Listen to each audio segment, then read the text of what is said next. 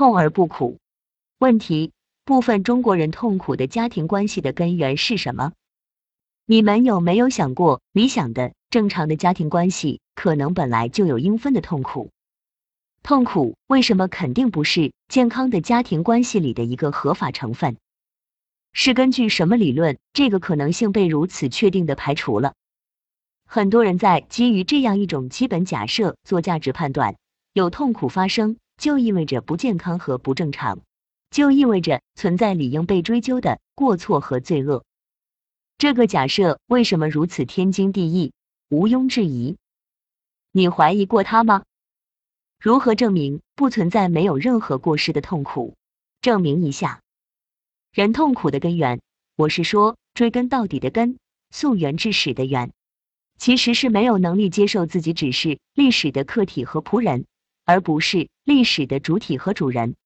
所以屡屡的、不断的被历史无视我的期望的事实挫败击打，生发出焦虑、恐惧、愤怒、无力和沮丧。所以痛苦，父母、家庭、师长、政府、雇主、敌人。其实只是人没能发育出这自觉前被迁怒、被欺凌的替罪羔羊罢了。在你没有改变这个迁怒的本能之前，你的痛苦总会找到一个根源。你总会以为去打击、反抗这些根源是所谓的努力，而你又会因为这努力的实质徒劳而次生痛苦、利滚利的痛苦，又为了这利滚利的痛苦加倍的仇恨这些替罪羔羊。徒劳生痛苦。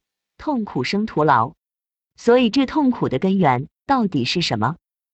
是信奉为痛苦找到责任人，然后打死他就可以不痛苦这个理论的你自己？是痛苦皆有责任人这个理论？何时你明白？何时你只痛不苦？编辑于二零二二年八月十五日十二点零七分，IP 属地新加坡。